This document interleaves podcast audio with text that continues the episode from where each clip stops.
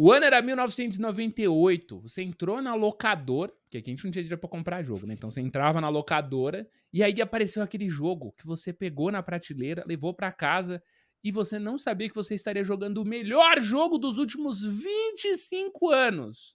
The Legend of Zelda Ocarina of Time fez 25 anos, a gente decidiu gravar um, um, episódio especialzinho aqui conversando sobre isso, porque ele sim é um jogo que mudou o jeito que videogame era feito. Até hoje você escuta efeitos sonoros dele em vídeos de pessoas, Panetone, que nem sabem que veio do Zelda. Mas conta pra mim, o meu foi assim, tá? Na verdade, eu tinha uma expectativa já, Panetone, porque eu li Nintendo World, acho que você também devia ser uhum. assíduo leitor da Nintendo World, e eles já é, faziam muito preview, né? Já tinha muito uma expectativa em cima do Zelda ali.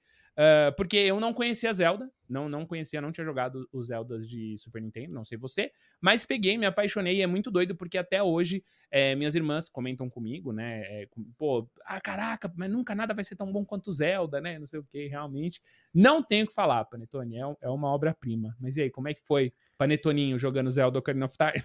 Cara, a gente pode falar sobre o Zelda de, de, de várias maneiras, né? Assim, o nosso primeiro contato, por que, que o Zelda ainda hoje, depois de 25 anos, pode ser considerado um dos melhores jogos de todos os tempos e as notas elas mostram isso. Acho que é inegável o sucesso do jogo. Tem muita curiosidade também ao redor desse jogo que era legal a gente abordar hoje, né? Mas eu tive, cara, a sorte, Patife, de. Eu, eu não joguei. O meu primeiro Zelda foi o, o Ocarina of Time. Aí já tem um peso muito maior, né, por, por causa disso. Eu não tinha jogado, por exemplo, A Link to the Past antes. Uh, ah, então, então estamos, então estamos juntos nisso. Você também estamos juntos. foi seu, seu primeiro contato com a franquia Zelda. Aqui, e o meu aqui, pai, aqui, cara, de Natal, ele comprou um Nintendo 64 pra mim. Sabe aquele menino que abre Nintendo 64? 64. Era, era eu, era eu, era eu. Uhum. E aí ele, ele me deu vários joguinhos, né? Assim, é, as caixinhas eu nunca esqueço. Tinha joguinho de futebol e tal. E uma das caixinhas era uma caixinha dourada com Zelda. Meu pai não tinha ideia do que ele tinha comprado, ele viu na loja, viu a caixinha dourada e falou: Ah, deve ser legal. E eu era pequeno, cara, e eu não, não, falava inglês ainda, não sabia, né? E o jogo todo em inglês, e tinha várias coisas ali que, é, que você precisava saber um pouco do inglês para poder avançar. A, a, segunda dungeon do jogo, a Caverna do Dongo, você tem que abrir a, o esqueleto de um bicho, assim, para você ir pro boss final. E, e para você abrir, tem uma placa lá no topo dele que fala assim: ah, olha, quando ele ficar vermelho, a porta vai se abrir. E, e eu fiquei, cara, uma semana dicionário, tentando entender e tal, até finalmente eu descobri que você tinha que jogar uma bomba no olho dele, e aí o olho ficava vermelho e a, a, a, porta se abria. Então, o Zelda me ensinou muito inglês. Foi o começo ali de eu aprender o inglês junto com o jogo, porque ele tinha isso. O texto dele ficava vermelho quando eram pistas importantes para você saber é, eh, para onde é, prosseguir. Eu não conseguia, cara, sair da floresta Kokiri quando eu comecei a jogar, porque eu não, eu não tinha noção é, do que eu tinha que fazer. A minha irmã ela era mais velha que eu, ela conseguiu passar da Floresta Kokiri e graças a ela eu consegui começar o jogo. Que é finalmente, pô, legal, tô em Hyrule, agora eu posso explorar e continuar o jogo. E, e, e desde então, cara, eu joguei Zelda várias e várias e várias vezes e jogo até hoje. Isso e é muito eu... de você falar de que eu também fiquei preso. É. Eu também fiquei. Era muito difícil, cara. Eu não fazia é. ideia do que tinha que fazer. E eu lembro que. Ah, não, mas. E, e foi isso também. A gente estabeleceu uma meta. Eu tinha que juntar moedinhas para comprar coisa. Eu vi na loja que o vendia. Escudo. Era o escudo. Era o escudo. E foi isso. E aí eu, eu fiquei, mano, cortando grama. Porque eu descobri que na grama. Então era um negócio muito de experimentar, né, Panetone? É. Que da hora. E, e, de fato, e aí eu vou, vou. Antes de você continuar seu raciocínio, eu vou até te falar. A hora que você sai não é muito doido quando você percebe que o jogo é muito maior do que a Floresta Kokiri? Ele abre. É ele muito abre. doido, né? E é, é, doido a gente falar disso hoje em dia, Patife, porque a molecada que, que começa a jogar hoje, todos os jogos, né? São gigantes, são, tem esse mundo aberto, mas naquela época, gente, vocês têm que entender que a gente não tinha muito essa experiência de mundo aberto. E não dá para falar que o Ocarina era um mundo aberto comparado aos jogos de hoje. Mas, cara, para aquele padrão, você saía daquela floresta bem travadinha e você ia para um lugar cheio de caminhos, cheio de inimigos, à noite esqueletos saíam da terra. Era um negócio, cara, meio místico, meio difícil, meio aterrorizante também, cara, porque à noite os esqueletos aparecem. Eu, tinha, eu morria de medo de andar à noite naquele jogo, até eu finalmente aprender a música que virava dia, aí eu nunca mais deixava o jogo virar noite. Eu acho que cara, tem, tem muita experiência com esse jogo por a gente ser criança, que a gente viveu.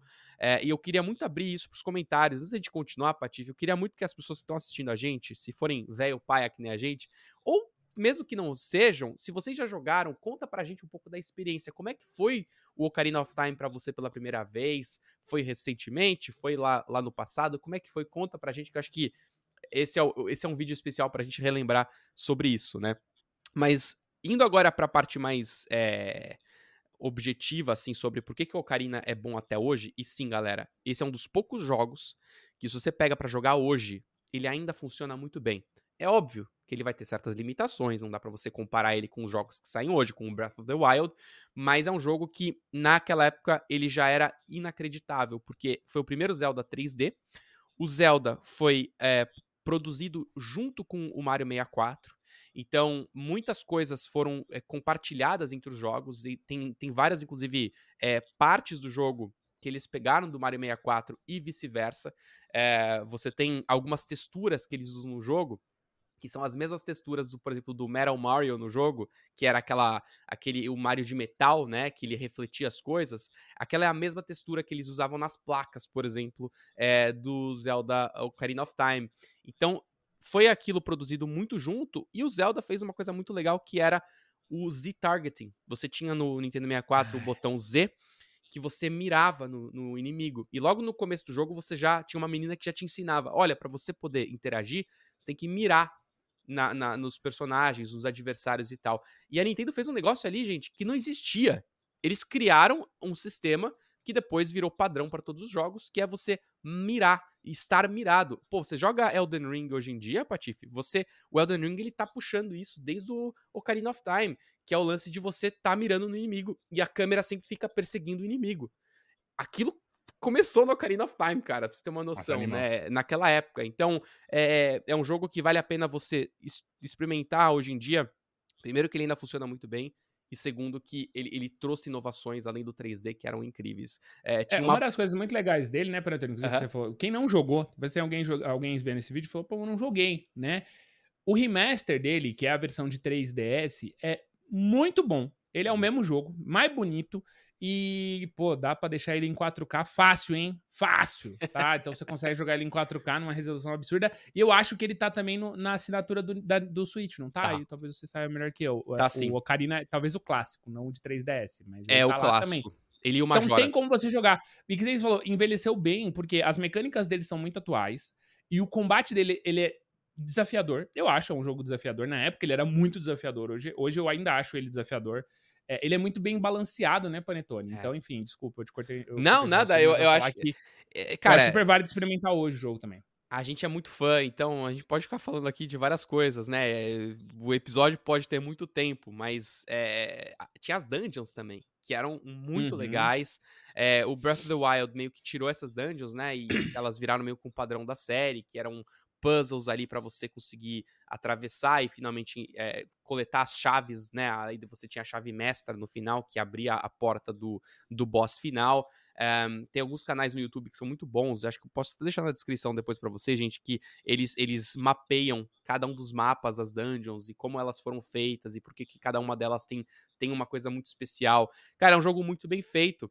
Mas, Patife, entrando nas curiosidades agora, é legal da gente falar, foi um jogo que quase não saiu porque eles não conseguiam terminar o Ocarina of Time. O Eiji Aonuma, que foi um dos, um, um, dos diretores do jogo, né? Eles, esse era um jogo que tinha sete diretores, pra você ter uma noção. Cada um cuidava de alguma parte técnica diferente do jogo. Então, e você tinha o chefão, que era o Miyamoto, né? O grande Miyamoto, criador de Zelda, criador de, de Mario e por aí vai. E eles tiveram, cara, que cortar um monte de coisa que depois é, as revistas né, foram atrás e com entrevistas descobriram várias coisas que iam entrar no jogo, mas que nunca entraram.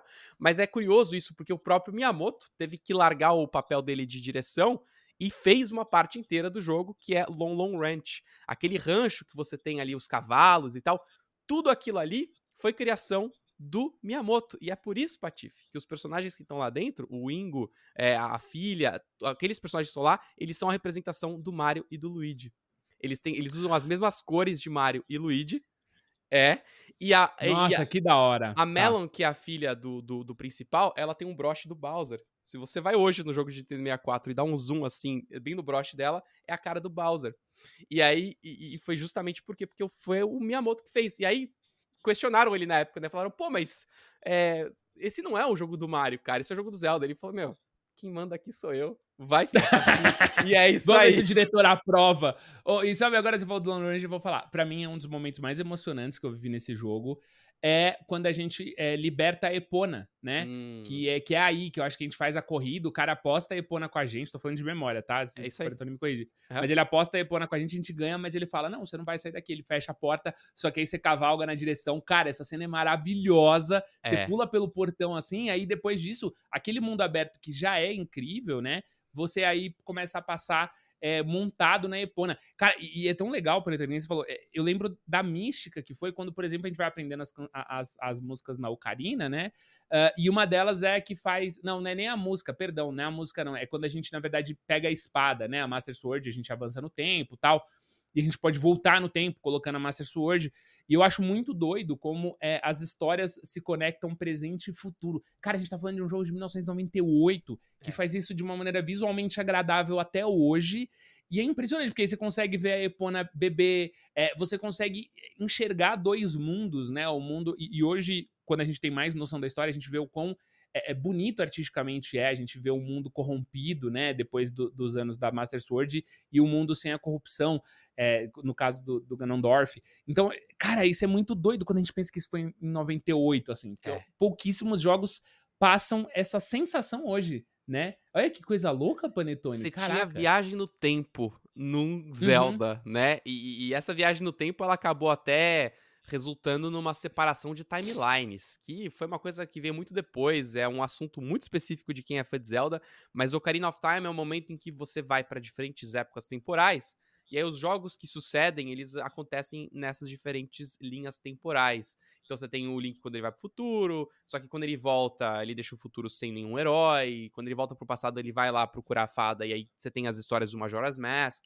Cara, é um jogo que definitivamente tem que ser jogado para você entender é, como as coisas ali começaram, como que essa fantasia 3D começou ali com a Nintendo, cara. Acho que é inegável o, valor que esse jogo dá e a história, como ela é muito boa e até hoje a gente tem repetecos dessa história na própria série Zelda. O Ganondorf volta sempre, né? Você tem sempre o herói que, que usa as roupas verdes. E é claro que isso não foi criação do Ocarina of Time, mas a história, a, a vinda do Ganondorf foi a primeira vez no Ocarina of Time. Antes disso, ele era um um bicho gigante chamado de Ganon, né? Eles, eles fizeram finalmente o Ganondorf virar um humano que tinha ali é, intenções malignas, ele era muito inteligente, então ele usa o Link para conseguir ter acesso é, é, ao, ao, reino sagrado, e lá ele consegue roubar a Triforce.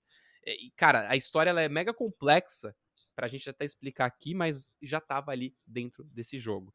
Então tá aí, cara, são 25 anos é, desse jogo maravilhoso e, e, e ele era para ter tido expansões, Patife. Essa é a minha última curiosidade que eu queria trazer para vocês, mas ele fez tanto sucesso na época que a Nintendo ia lançar um, um apetrecho, um acessório pro Nintendo 64, que era o 64DD.